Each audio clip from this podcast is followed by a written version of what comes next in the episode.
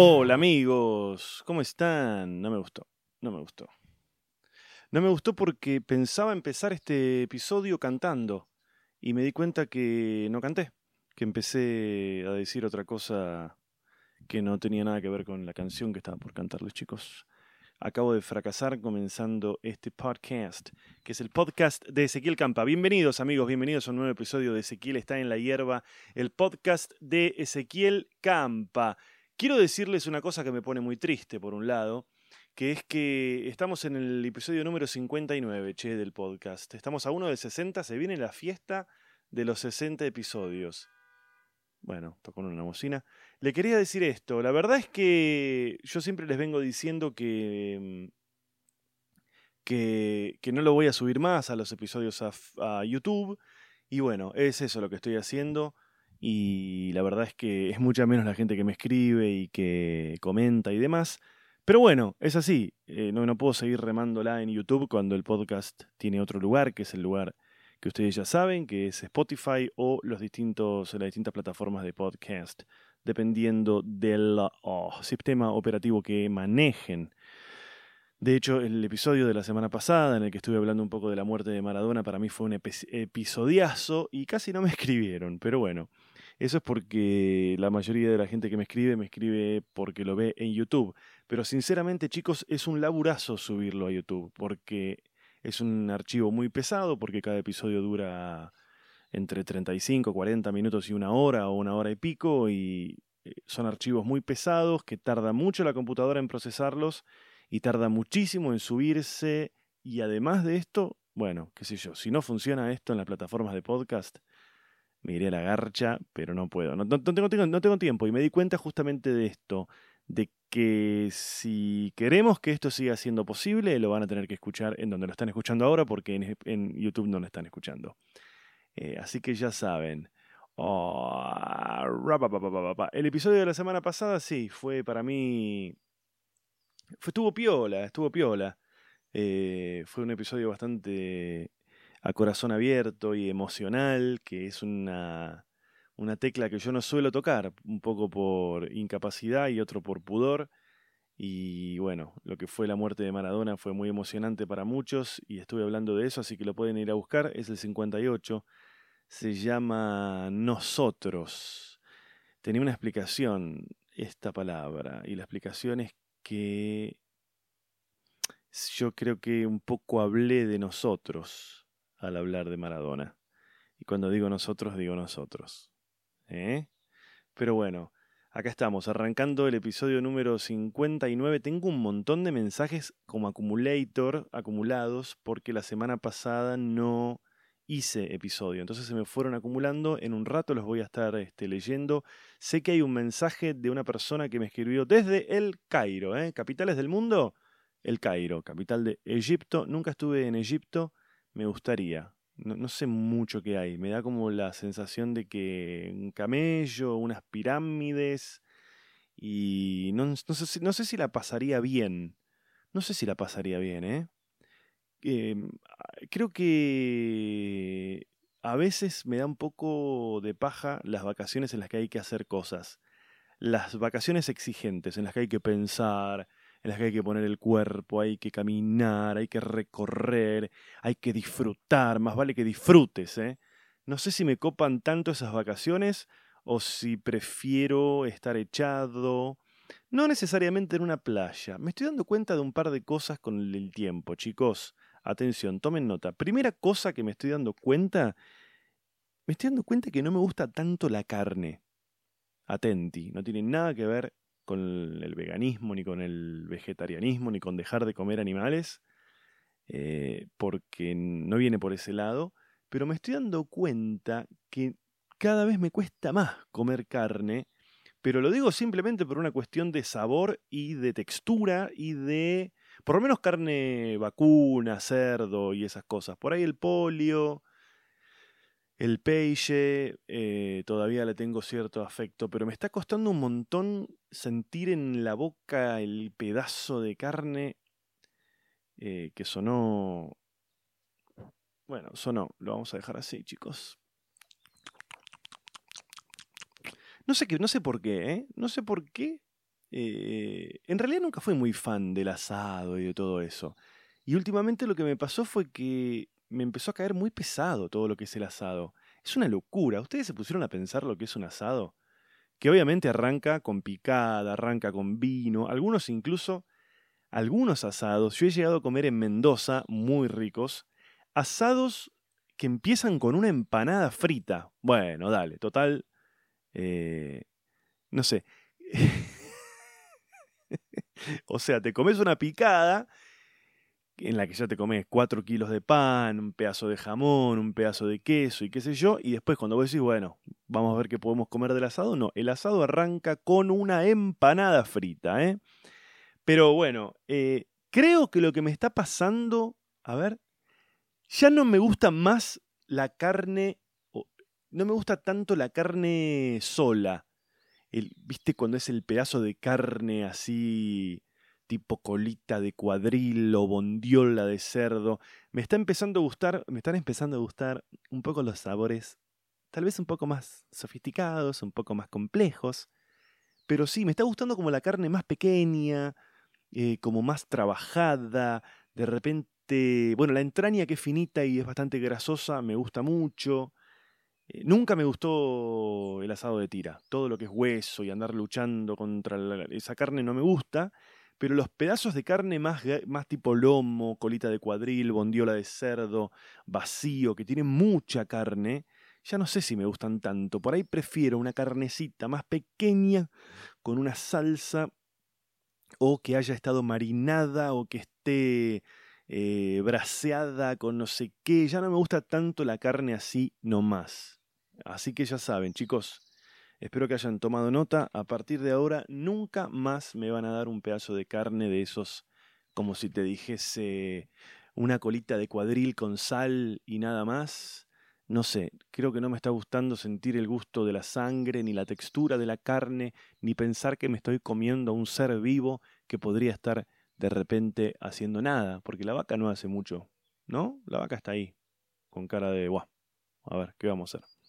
Em, y, ¿Y por qué salió todo esto? Porque recién yo hablaba de las vacaciones y me di cuenta, también últimamente, que voy a decir algo polémico. Y voy a decir algo de lo que tal vez me adrepienta en algún momento. Pero no sé si me copa... Lo voy a mandar, ¿eh? Lo digo. Atención, lo digo. Atención, ¿están listos? ¿Están listos en Egipto? ¿Están listos en Europa? ¿Están listos en Latinoamérica? Voy a decir algo bastante polémico y es lo siguiente. No sé, no sé si me copa mucho la playa. No lo sé. Hay como una cosa de... Eh, oh, estar tirado en una playa ¿O será que laburo mucho y no tengo, perdón, que laburo poco y no tengo ese deseo porque suelo estar tirado? Pero hay algo de la playa que no me termina de copar a veces. ¿Puede ser? ¿Está mal? Lo que pasa es que eso que escuchan es un pajarraco. Estoy acá en el jardín de mi casa y hay unas palomas, parecen dinosaurios y cuando aletean se, se escucha.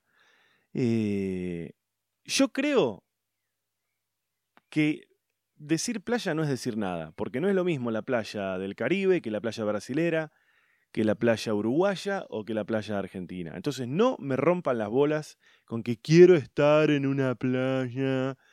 No sé, eh, yo he estado en un montón de montones de playas y tenés playas de mierda en el Caribe. Es más, mira lo que voy a decir. Sobre todo tenés playas de mierda en el Caribe. No, mentira, esto es lo que pasa muchas veces. Me pasó muchas veces de estar en ciudades en, el Caribe con playa y tienen están muy explotadas por el turismo. Entonces es toda una cosa de resorts y de yankees que vienen tirando fotos desde el aterrizaje y, bastante mugre. Y se ve toda esa cosa de, la gente que trabaja en los resorts casi como esclavos para que los yankees estén ahí en pedo fumando habanos en, en la piscina, en the swimming pool. Y, y esa idea de como la isla paradisíaca me pasó muy poco. Me pasó muy poco. Y eso que he estado en Colombia, en República Dominicana, en Puerto Rico. Me gustaría saber un poco, porque esa idea de la playa en la que no hay nadie y la arena es blanca y el agua es azul y es todo idílico y perfecto, me digo que nunca lo encontré. Pero no sé si me copa mucho la playa o si prefiero una piscina. ¿Preferimos una piscina, me parece? ¿O preferimos la montaña, un lago y una playa? ¿O preferimos una vacación de ciudad? La vacación de ciudad es una vacación que te exige mucho y de la que volvés más cansado de lo que fuiste. Vos te vas de vacaciones a una ciudad, hay que recorrer, hay un horario, hay que levantarse temprano para aprovechar, hay que subirse a un medio de transporte, hay que sacar la foto, hay que ir y venir y te termina liquidando, liquidambar, chicos. Entonces sepan esto, atención, primer consejito del episodio de hoy, si se van a ir de vacaciones, por favor, no, eh, si van a descansar, no se vayan a una ciudad, salvo que se vayan a una ciudad que conocen y no van a andar haciendo nada y se van a quedar en un hotel. Em, así que me parece que hay que pensarlo bien, hay que pensarlo muy, muy, muy, muy bien, porque después llegas ahí y hay que. No era, no era tan copado. ¿Se acuerdan? ¿Se acuerdan que no era tan copado como cuando lo viste? Que vos pensabas que no sé qué, no era tan así. Y hay mucho, mucho, mucho trucho, chicos, hay mucho trucho. Les voy a contar, experiencia trucha en Paraty, Brasil. Hace muchos años, hace como siete u ocho, me fui de vacaciones al Brasil con un amigo Ezequiel Jansi, nos fuimos de vacaciones a recorrer un poco la costa y estuvimos desde San Pablo hasta, no sé si llegamos a Bucios, pero por lo menos hasta Río de Janeiro llegamos y nos pasó, nos pasó que en la ciudad de Paraty fue, a ver, para, ya voy a recordar. Sí, fue para ti, porque fuimos a Ubatuba, que es otra ciudad no tan turística para los argentinos, sino que es más para la gente local, y de ahí nos fuimos a Paraty. Y en Paraty paramos en un hostel y nos pasó que llegamos al hostel y era una garcha. Pero a la vez nosotros habíamos reservado ese lugar porque tenía las mejores calificaciones y tipo en Booking y en todas esas páginas. Y bueno, llegamos y a los dos, tres días estábamos ahí, estábamos recorriendo la ciudad, qué sé yo, y entramos en otro hostel a averiguar una cosa y qué sé yo, y que nos pareció un hostel mucho más copado. Y nos pusimos a charlar con la persona y nos contó que el dueño del hostel en el que estábamos parando nosotros, lo que había hecho era toda una movida, o sea, abrió, en realidad nos había dicho que era un pibe que había estado parando en el hostel este al que nosotros habíamos entrado y que estaba mucho mejor, estuvo viviendo en el hostel y parece como que les robó un montón de ideas, abrió su propio hostel y eh, hizo una movida digital, no sé cómo, para figurar primero en, las, este, los reviews de, de, los hostels de las páginas tipo Booking y eso. Esto era en Paraty, Brasil, y este pibe, el de este hostel que se mandó esta, era argentino, chicos. Argentino. Me gustaría que me contaran un poco ¿cuánto es que se puede truchar ese tipo de cosas? Para mí se puede truchar todo, desde Amazon hasta Mercado Libre, las calificaciones digo, ¿no? Hasta Booking, no sé si sigue existiendo Foursquare, Yelp y todo eso. Eh, pero para mí se puede... Ah, bueno, Google también tiene, ¿no? Cuando vos buscas tipo restaurantes en esta zona, siempre tenés este, alguien que dice, la comida fría, la bebida caliente, los precios carísimos, no vuelvo más es mucho más efusiva la gente para quejarse que para decir que bueno. No, bueno, sí está muy bueno, sí ponen soñado y esas cosas, ¿no? Pero qué difícil que es. Uno creía que con la democratización de la Internet es como que mm, aparecía una nueva realidad en la que íbamos a tener un montón de información fidedigna y esto no sucedió, chicos. No sucedió, porque está todo truchado, a todo le meten mano, a todo le meten la grieta y todo eso. Che, bueno, hay un tema que les voy a cantar ahora que dice más o menos así. Hola Roma. Ay, esa es Roma, mi perra, pasándole el hocico al micrófono. Hola Roma. No, no lo mastiques. No lo mastiques, gorda. No lo mastiques, gorda. Ay, la gorda, gorda, gorda. Ay, soy una gorda. Soy una gorda. Soy una gorda, gorda, gorda. Soy una gorda maloliente. sos una gorda. Mi perra Rami, a quien amo profundamente, los dos nos amamos mutuamente, eh, no sabemos la edad, chicos. La ciencia no pudo determinar su edad. Yo la rescaté cuando ya era adulta. Es una perra muy adulta. Y se sospecha que tiene tres años. Tal vez tiene más, porque tiene el hocico canoso. Pero tal vez tiene menos, porque los perritos a veces se ponen canosos y son jovencitos, como Rami. Pero bueno, no sabemos. Le duele un poco la cadera porque ella tiene un problema en la caderita. Bueno, les decía esto.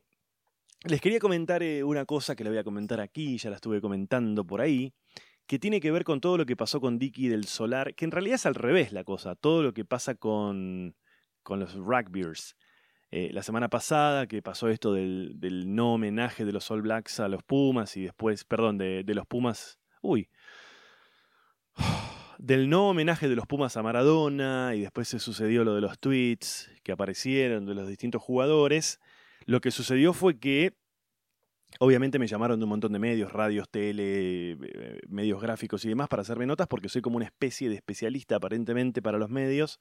De, siempre que hay un quilombo con los rugbyers, che, llámenlo a Campa a ver qué, qué onda. Y, mm, y yo siempre trato de aclarar que mi laburo es la comedia, yo soy un actor, no, no, no, no, no intento hacer ningún tipo de descripción sociológica, ni mucho menos.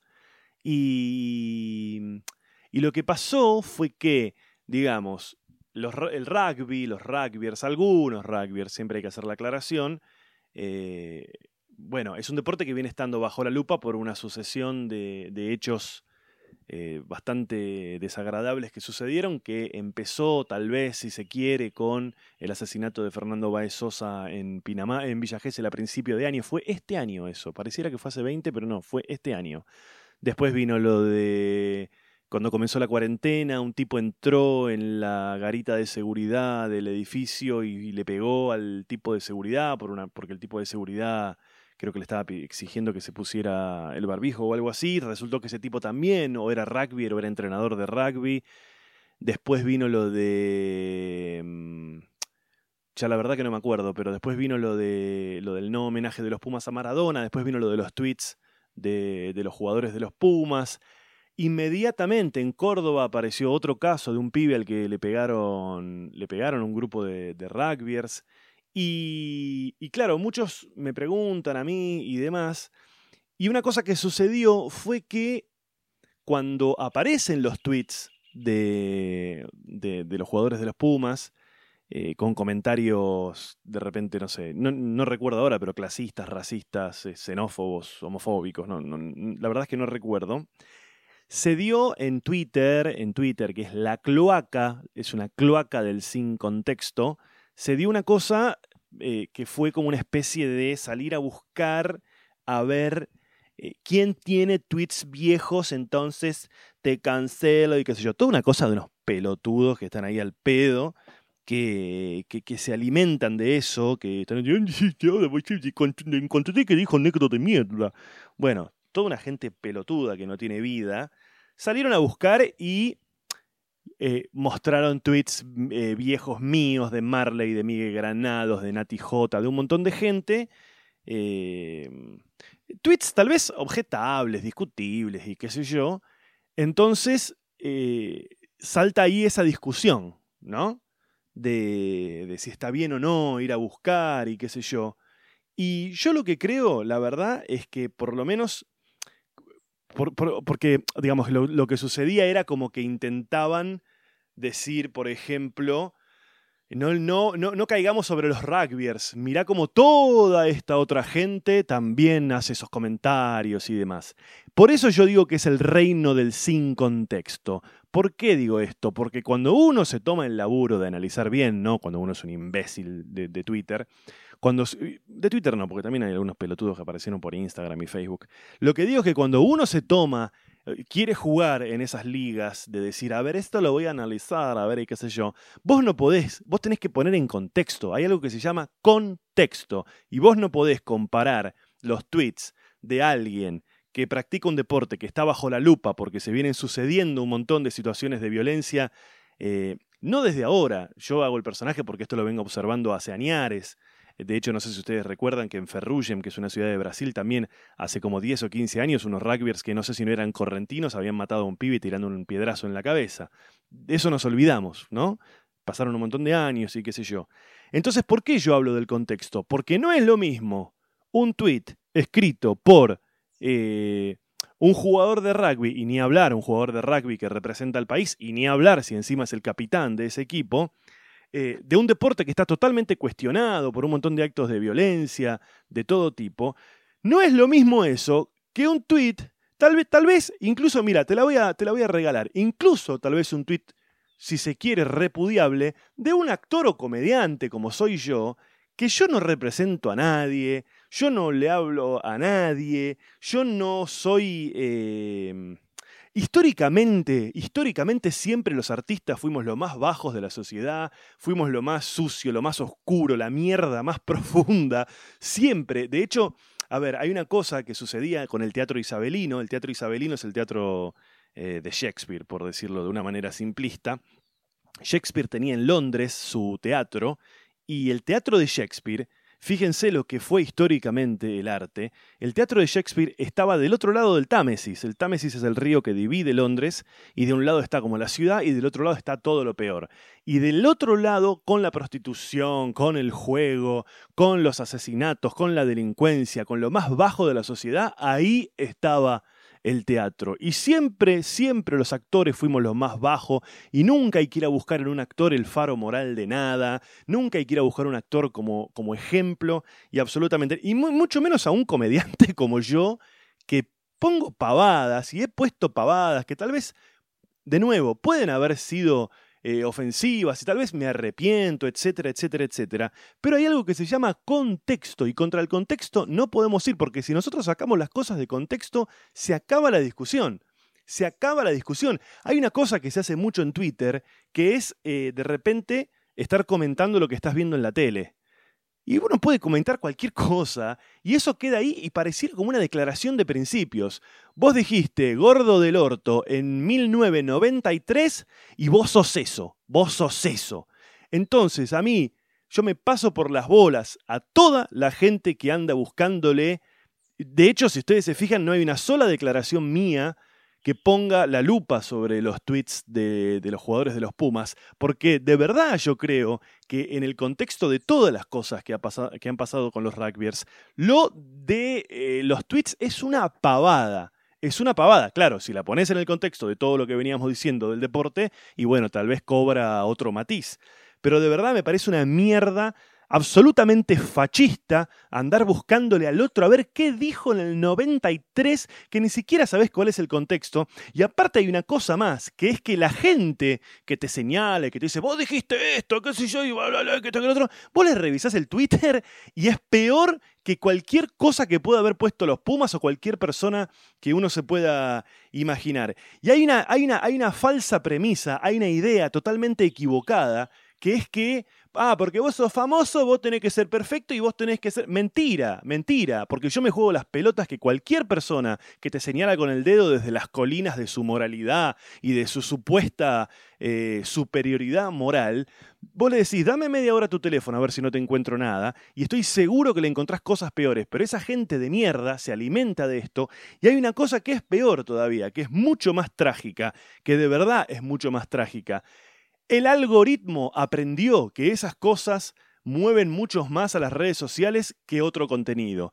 El algoritmo de todas las redes sociales aprendió ese sistema de mierda, esa inteligencia artificial, aprendieron que, que, que, todo se mueve mucho más cuando la gente se pelea y qué sé yo. Entonces, la idea de la grieta, que creemos que es un invento argentino entre K y no K, eh, y Antica. No, no podemos ser tan imbéciles de, no darnos cuenta que nos manejan desde arriba, que nos manejan desde otro lugar y nos hacen el jueguito de la grieta como si fuésemos ratones que estamos de un lado o del otro. Y en realidad los únicos que se benefician son, como les dije recién, Mark Zuckerberg y compañía, porque claro, genera muchísimo más tráfico un posteo de que no sé qué, y gente que te puteó y el otro que sí, que no, y la concha de tu madre, y qué sé yo. Entonces, por eso a mí la discusión de la grieta me parece una porquería absoluta, me parece una mentira, me parece que somos absolutamente manipulados y no estoy de acuerdo con eso y me paso por los huevos a toda la gente que me diga, vos pusiste esto, entonces Y la cantidad de estupideces que me han dicho estos días, la cantidad de pelotudeces que me han dicho, hoy incluso estuve eh, respondiéndole a un pibe que me había puesto, me puteó en un video. Yo le pongo, flaco, ¿qué, me, qué carajo me puteás? Y me dice, yo no te sigo, eh, vos seguramente le pones, le pones pauta, le pones plata a tus videos, entonces me aparecen a mí. ¿Qué? ¿Qué? ¿Qué? ¿Qué estás diciendo? Mentira, totalmente falso. Además, otra cosa, eventualmente, yo no lo hago, pero si eventualmente yo le pusiera pauta, ¿qué, significa? ¿Que si le pongo pauta me podés putear? ¿Cómo, cómo vendría a ser eso? Por eso yo creo que hay que eh, eh, fajar a la gente, hay que pegarle a la gente. Bueno, chicos, no me saquen de contexto. ¿Ok? No me saquen, de, no me saquen del contexto. Es un chiste. Lo que dije. Una mentira. No, verdad. Una mentira. ¿Cuál dijo última? La que dijo última es la que vale. Nadie escucha esto. Somos cinco nada más acá. Eh, ustedes son cinco. Aunque el otro día me llegó una cosa que no sé de dónde salió, de que este es el sexto podcast más escuchado en la categoría de comedia de, la República Argentina, lo cual no sé si significa algo, ¿no? ¿Qué sé yo? No sé. Bueno, a ver, momento de leer los mensajes. Tengo muchos mails que me quiero sacar de encima, porque ustedes me escriben y yo les respondo. Lo voy a buscar en este momento. Estoy sentándome en la compu. Estoy sentándome en la compu. Ah, a ver, Mm. Mm. Bien, Ricardo Fernández, saludos desde el Cairo. Me manda una hermosa foto de su mujer y su pequeña niña. Te escribo para contarte un poco de lo que me pasa cuando escucho tus podcasts. Sabes que te conocí viendo al rugby, seguro soy muy original, o sea, Dicky del Solar. Recién acabo de escuchar desde el podcast 50 al 58 y me encuentro identificado un poco con lo que decís. Un poco, nada más. Ricky, un poco. Mi historia es una de esas eh, de los idos, por falta de palabras, en mi coco en este momento. ¿De los idos? Yo soy de Rufino, Santa Fe, profesor de educación física de Rosario. Me fui a Miami en el 2000 con toda la caterva de indomesticados. Eh, viví tres años después en Albuquerque. Albuquerque es la de Breaking Bad, si mal no recuerdo. Y los vecinos de, de Springfield. Después me enlisté en la USN, ¿Qué es la USN? ¿Qué es la USN? Me enlisté en la USN. USN. United Proteína, ¿eh? Bueno, se enlistó en la, en la proteína, che. Ah, no, la US Navy. Es un Navy SEAL. Es un... tengo ni idea, un marín. ¿Será un marín? A ver. Me enlisté en la USN cuatro años y terminé en New York City. Fui manager de restaurante y terminé siendo dueño de uno. En el 2018 me fui a Laos con mi última esposa, que es japonesa. Estuve hasta diciembre y ahora en Laos cuando contaste tu historia de fiesta, Vegas y esas cosas que vos, que solo vos sabrás. Me recuerdo mi primera Germu, que fui a Vegas un par de meses después del 9-11 y regalaban la estadía y los hoteles por poco. Y otras yerbas me quedarán en el recuerdo, me alegra escuchar tanta franqueza viniendo de vos y cuando hablaste de tu idea de irse me pareció muy acertada la forma en la que lo planteaste. Cuando estuve en Estados Unidos la verdad que laburé como nunca y eso no te lo cuentan los que se van solo eh, la frutilla y te cuentan... Eh, de todas maneras espero no haberte aburrido y si alguna vez andas por Egipto o Nueva York sería genial ver un show tuyo. Te mandé una foto para que pongas cara al mail. Espectacular. Muchísimas gracias, Ricardo. Muchísimas gracias, de verdad. Me mandó una foto re linda que está, bueno, no sé si es su mujer o su mujer anterior. Eh, y lo que, bueno, muchísimas gracias, de verdad. Y me llama la atención, ahora después lo voy a responder, me llama la atención que me dice, si estás por Egipto o Nueva York, decime que te voy a ver, como si fuese algo que está tipo a dos minutos, una cosa de la otra. Bueno, muchas gracias, Ricardo. Tengo otro que dice lo siguiente. Bueno, ah, una cosa de, Wanda que me manda de Maradona. El equipo de cricket de Bangladesh le hizo un homenaje. Eh, bueno, me comenta un montón de cosas. Le mando un saludo a Wanda y Luis que dicen que soy como su sobrino. Eh, y me dice, no lo subas más a YouTube. No lo voy a subir más a YouTube, chicos. Nosotros somos viejos y pudimos descifrar el tema de las plataformas. Ahí está, perfecto, espectacular, listo. Muchas gracias, Wanda y Luis. Les mando un saludete. Eh, ah, mira, Sami, Sami, Sami, Sami, Sami, Sami, Samantha. Samantha es una amiga de La Plata que, con la que hicimos las tazas de Dicky del Solar y el otro día me vino a ver al, teatro y nos conocimos porque hasta ahora había sido todo virtual. Así que a ver qué dice. Después de escuchar el podcast, eh, no pude, creo que, hay, que no hay palabras y muchas veces no alcanzan para ver lo que dice. Te escuchaba atentamente y otra vez no podía dejar de llorar. Ah, pues claro, por el episodio anterior de Maradona que es bastante emocionante. Ese miércoles había dejado el teléfono por ahí, estaba enganchado. Varias horas después, agarro el celo y veo un mensaje, murió, ¿qué? No entendía nada. Al instante dije, ¿qué? ¿Pero cómo? Va, va, sí, ahí caí, que eh, bueno, me dice que sigue escribiendo y que le costó mucho escribir, eh, muy emocionada con los mundiales y Maradona, etc.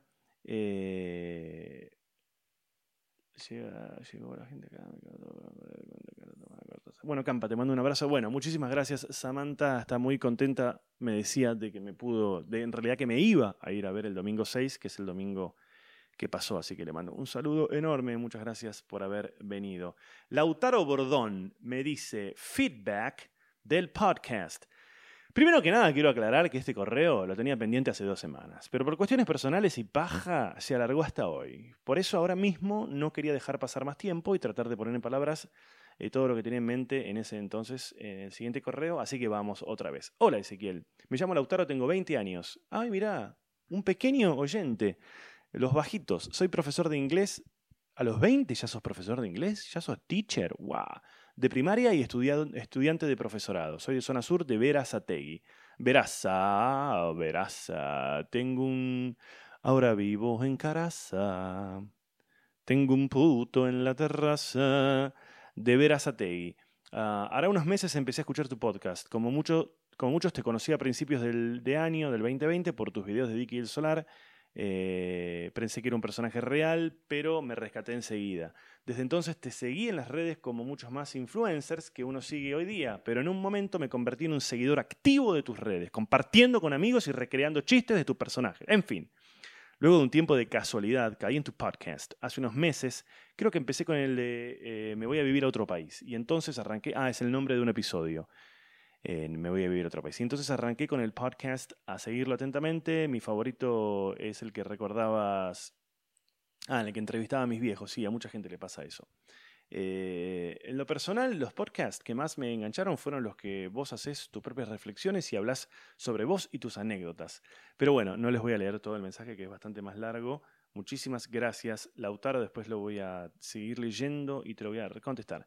Eh, ahora también escuché un capítulo viejo. En uno, de los podcasts de hace unas dos semanas mencionás que no tenías muchas ideas para Dicky del Solar eh, y aumentaste el lore del personaje contando acerca de su relación con su pareja. ¿Qué será el lore? Es una expresión que nunca había escuchado en mi vida. Mientras escuchaba el episodio se me vino a la mente ideas de cómo abonar. Bueno, ideas para Dicky del Solar. Muchísimas gracias, amigo Lautaro Bordón. El niño Lautaro Bordón. Después le voy a responder. Tenemos otro, tenemos otro. Luis, podcast 58. Recién terminé de escuchar el 58 y me gustó que sea así cortado, medio crudo, pero no menos espontáneo. Creo que todos estamos así como raros con esto de Maradona. Yo tampoco soy futbolero ni por asomo, pero sí soy consciente de lo que este ser ha dado al pueblo bla, bla, bla, Maradona va tremenda, el COVID, el COVID pasó a otro plano. Me encanta el podcast así crudo, espontáneo y con emoción. Muchísimas gracias. De Bahía Blanca, Luis Gentili. Ya tenemos amigos del Cairo, de Nueva York y de Bahía Blanca. Después tenemos, a ver, un par de mensajes más. Eh, no, por ahora tenemos esto nada más, chicos, de, de todo lo que son los mensajes del podcast. De el podcast. Che, bueno, les quiero contar algunas novedades que vamos a tener a partir de la semana que viene. Oh, lo siguiente, no, mentira, eh, no hay nada la semana que viene. Lo que le quería contar era esto, se vienen algunas funciones, estoy empezando a hacer funciones presenciales, estuve el otro día en, en Escobar, Don Torcuato, sí, no, en Escobar no, sí, en Escobar, perdón, estuve en Escobar el otro día y hice una función en el autoteatro que es como el autocine, pero eh, haciendo stand-up, con un escenario. Y la verdad es que es divertida la anécdota, fue divertido hacerlo para salir del paso y hacer una función un poquito más real que un streaming, pero es raro para el que está arriba del escenario. Para ustedes, los que vinieron, tal vez no tanto, pero imagínense que para nosotros, para los comediantes, es actuar para, para gente que está dentro del auto. Eh, salió divertido igual, ¿eh? La gente se rió mucho, la gente se divirtió, me dijeron que, se, que la pasaron muy bien, pero hay como una cosa de que estás actuando para un auto y cuando se ríen la gente toca bocina o hace luces y nada. Hacerla me hizo extrañar más las funciones presenciales que, que, no hacerla. Ay, me están persiguiendo mis animales. A ver si puedo sacar una foto. Voy a sacar una foto porque me están persiguiendo. Mi gata y mi perra me están persiguiendo. Les voy a mostrar porque esto es muy. Ay, les voy a mostrar, digo, como si fuese un vivo. Este. A ver si podemos sacar una foto, chicos. Silencio. A ver si podemos sacar una foto. A ver. A ver, después busquen en mis redes esto. A ver si vienen. Bueno, típico, ¿no? Que te pones a, a filmar y no vienen. Bueno, les decía que estuve haciendo ahí en este lugar esta, esta función. Muchísimas gracias a toda la gente que, que estuvo ahí. Y ahora se vienen. Ah, porque también hice una función presencial en el Auditorio Belgrano. El Auditorio Belgrano, ahí en, en justamente en Belgrano, en Virrey Loreto y, y Cabildo. Hicimos una función con un montón de gente al aire libre y vamos a hacer otra más. Esténse atentos. Ah, no, no se estén atentos, porque se agotaron las entradas. Es este sábado 12 de diciembre y se agotaron las entradas. Y tal vez agreguemos una más este año. El año que viene seguro, pero este año es probable que metamos una ahí entre Navidad y Año Nuevo, que sería el 27 de diciembre. Y mañana estoy actuando en Sadar Club, en Wilde. Ingeniero. Eh, ¿Se llama Ingeniero Wilde? Bueno, mañana estoy ahí en Sadar Club. Y mm, esto va a ser ahí también ahí en, este lugar con todo un protocolo y qué sé yo. Y el 18, chicos. El 18 voy a estar yendo a Mar del Plata. Esto va a ser la semana que viene. O sea, yo esto lo estoy grabando hoy, que es 5 es hoy. Ah, perfecto. Estoy muy ubicado en tiempo. Hoy es 9, chicos, no es 5. Así que el 18, que es el viernes de la semana que viene, voy a estar actuando en Mar del Plata en Teatriz. Teatriz, un lugar que suelo ir siempre. Así que esas son por ahora las fechas que se vienen, ya saben. Seguramente el 27 de diciembre vamos a agregar una más en Capital. Eh, mañana estoy en Wilde, que quedan muy pocas entradas. Y Mar del Plata el 18 en Teatriz. Todo esto es presencial. Todo esto es presencial y nos vamos a poder ver ahí mano a mano. Hay mucha incertidumbre respecto del verano, a ver qué se va a poder hacer y qué no. Todavía tenemos que, esperar que se vaya definiendo. La verdad es que no se sabe. Eh, muchos teatros no saben si adaptarse para poder recibir gente con, con protocolo, con la capacidad reducida y tal vez con algunas implementar algunas cosas dentro de las salas que te exigen por protocolo. Para algunas salas ni siquiera es negocio abrir. Eh, otras están tratando de negociar algún tipo de, cuestión, pero hoy por hoy la realidad es que hay muchísima incertidumbre. No sabemos qué salas van a estar abiertas y cuáles no en el verano, así que por ahora van a tener que estar súper atentos, súper atentos a las redes sociales donde yo voy poniendo ahí donde me voy a presentar. Y escríbanme, escríbanme de la misma manera que me escribió esta gente amiga que les estuve ahí respondiendo y leyendo recién los mensajes, me pueden escribir a ezequielcampa.gmail.com o a cualquiera de las redes... No, escríbanme a ezequielcampa.gmail.com. En mis redes sociales también me pueden escribir, pero es un poco más incómodo, se pierden los mensajes y demás. Así que ezequielcampa.gmail.com me escriben toda la información de las funciones y demás cosas que voy haciendo www.ezequielcampa.com.ar. Y las redes sociales, las redes sociales, arroba ezequielcampa en todas. Adiós chicos, este fue el episodio número 58 de Ezequiel está en la hierba. Chao.